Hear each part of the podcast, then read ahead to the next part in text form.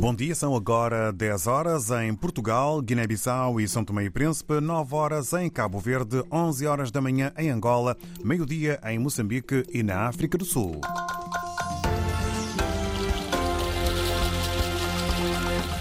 Eis os temas em foco neste noticiário. Bispo de Pema preocupado com o ressurgimento do terrorismo. Pepito, recordado ontem em Bissau, e a expedição científica portuguesa avança num veleiro para a Antártida. Começa agora o jornal com João Pereira da Silva. Malabo, a capital da Guiné Equatorial, deverá acolher ainda este ano um encontro de peritos africanos na área da cultura. A informação foi avançada esta manhã pelo presidente José Maria Neves na qualidade de guardião da preservação do património natural e cultural de África. A África é um continente dos mais ricos em termos de património cultural e temos de, de, poder eh, dar maior visibilidade a esse património e por isso temos de fazer um trabalho árduo de preservação de toda a riqueza patrimonial que no domínio cultural existe em, em África. E, portanto, também eh, com a União Africana discutimos todas essas questões Ouvido esta manhã pela rádio de Cabo Verde, José Maria Neves adiantou que o presidente do Quênia passa agora a coordenar a reforma da União Africana em substituição do presidente do Ruanda essencialmente para garantir a continuidade do processo de reforma. O presidente keniano está muito comprometido nas reformas, falamos um pouco sobre essa questão e há também toda a disponibilidade da nossa parte no sentido de, de, contribuir com ideias, com propostas para acelerarmos o passo no domínio da reforma de todo o sistema de governança da União Africana. José Maria Neves eh, regressa hoje à cidade da Praia. Este fim de semana participou em Addis Abeba na cimeira da União Africana. Aqui ouvido pela Rádio de Cabo Verde esta manhã. A União Europeia insiste no reforço da independência e das capacidades étnicas da comunicação social são tomense. O recado foi deixado em São Tomé por uma missão de acompanhamento do processo eleitoral. Oscar Medeiros. Após 15 dias de avaliação do grau de implementação das recomendações deixadas em 2022, com vista ao melhoramento dos processos eleitorais em São Tomé e Príncipe, a missão da União Europeia insiste no reforço da independência e das capacidades da comunicação social para que os profissionais possam garantir a cobertura isenta e eficiente das eleições. É uma necessidade de reforço da comunicação social existente, de reforço de meios uh, e de olhar para estes, para estes aspectos. Um, e, por último, a ideia também de transmitir às pessoas e, portanto, caso uh, se avance para estas alterações, como, como tudo indica que sim, uh, reforçar e fazer uma campanha forte de transmissão de conhecimento à população em, em geral sobre estas matérias. A porta-voz da missão de acompanhamento da União Europeia, Carla Luiz, insiste igualmente na necessidade de haver recenseamento eleitoral automático em São Tomé e Príncipe. Na prática, é existir ou, basear-nos, passa a expressão, na base de dados, do, ter a, base de dados do, do registro civil que já existe e é o que nos dizem é muito boa, e essa base de dados, ser daí que se extraem as bases, os dados para o recenseamento. A existência de uma comissão eleitoral permanente é outra recomendação que a União Europeia espera que seja posta em prática. As eleições gerais em São Tomé e Príncipe estão previstas para 2026. A Igreja Católica em Cabo Delgado está preocupada com o crescimento dos ataques terroristas.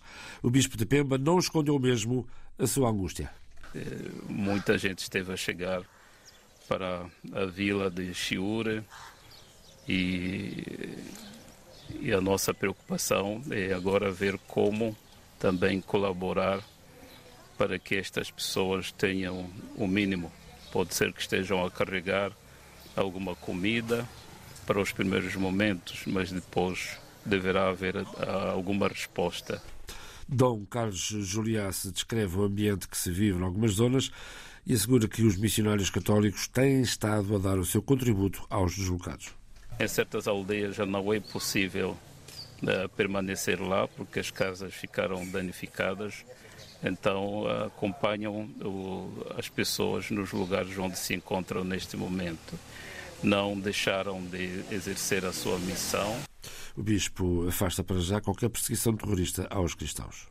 Um hospital destruído, o hospital é para muçulmanos, é para cristãos, católicos, não católicos, afeta toda a gente. Então não, não temos a sensação um, que, que, se pode fazer crer de, de que haja alguma perseguição específica a uma igreja, a uma religião. Pode haver um e o outro que queira espalhar ódio entre as religiões, mas efetivamente não, não é o que é esta guerra.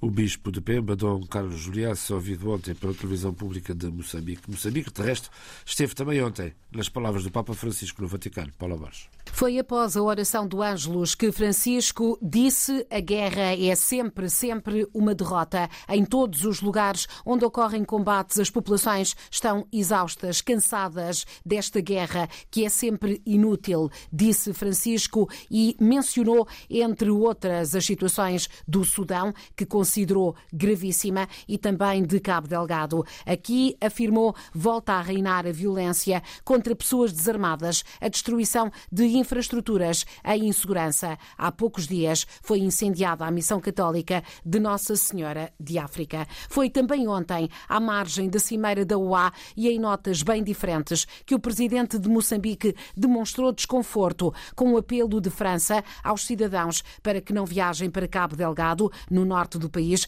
devido à ameaça terrorista. Disse que cada país tem uma agenda e a agenda é alinhada e integrada. Felipe Nyusi afirmou também que deve haver um motivo qualquer para ter sido feito este comunicado. A Embaixada de França em Moçambique está assim a apelar aos cidadãos do país para que não viajem especificamente para as cidades de Mocimboa da Praia, Pemba e Palma, devido à ameaça destes grupos armados. Felipe Nyusi disse mais, disse ainda que a declaração surge no momento em que o país está a trabalhar arduamente, estamos a citar, para provar ao mundo que está empenhado com os parceiros na luta contra o terrorismo.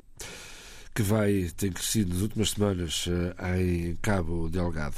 Dez anos depois da morte de Carlos Schwartz, mais conhecido como Pepito, amigos e familiares querem manter viva a sua memória. Foram muitas as lembranças. Vozes emocionantes contaram histórias de um percurso impactante e maior que a própria vida. Isabel Miranda, engenheira agrónoma, era muito próximo de Pepito desde DEPA, Departamento de Experimentação e Pesquisa Agrária, tanto como no ONG AD, que fundaram juntos em 1991. Dona Beloca recorda-nos de um homem trabalhador e um líder carismático. Pepito, muito trabalhador, um inovador. Ele não fica só numa coisa, ele tem que arranjar sempre coisas novas. Portanto, a criatividade é um dom que ele tinha. Pepito é honesto. Pepito é amigo dos seus amigos. Pepito é muito dedicado aos jovens, por isso formou muitos jovens. E é um líder carismático. Há 10 anos, a AD sobrevive sem Pepito, num contexto de enormes desafios e dificuldades financeiras que ensombram as organizações não governamentais. Facto que fez Augusta Henriques, fundadora da ONG Tiniguena, lamentar a ausência de Pepito. Porque o Pepito está-nos a fazer uma falta enorme. Eu penso em cada dia na situação que o país está a passar. O que é que seria a posição de Pepito? Dez anos após o falecimento do fundador de uma das mais atuantes ONGs no país, amigos e familiares recordam este domingo da memória do engenheiro Carlos da Silva, vulgo Pepito, promovendo diferentes atividades culturais e recreativas. Reportagem de Fátima Camará uh, em Bissau. E agora trago-vos um projeto científico inédito. Está em curso a primeira expedição portuguesa de veleiro à Península Antártida.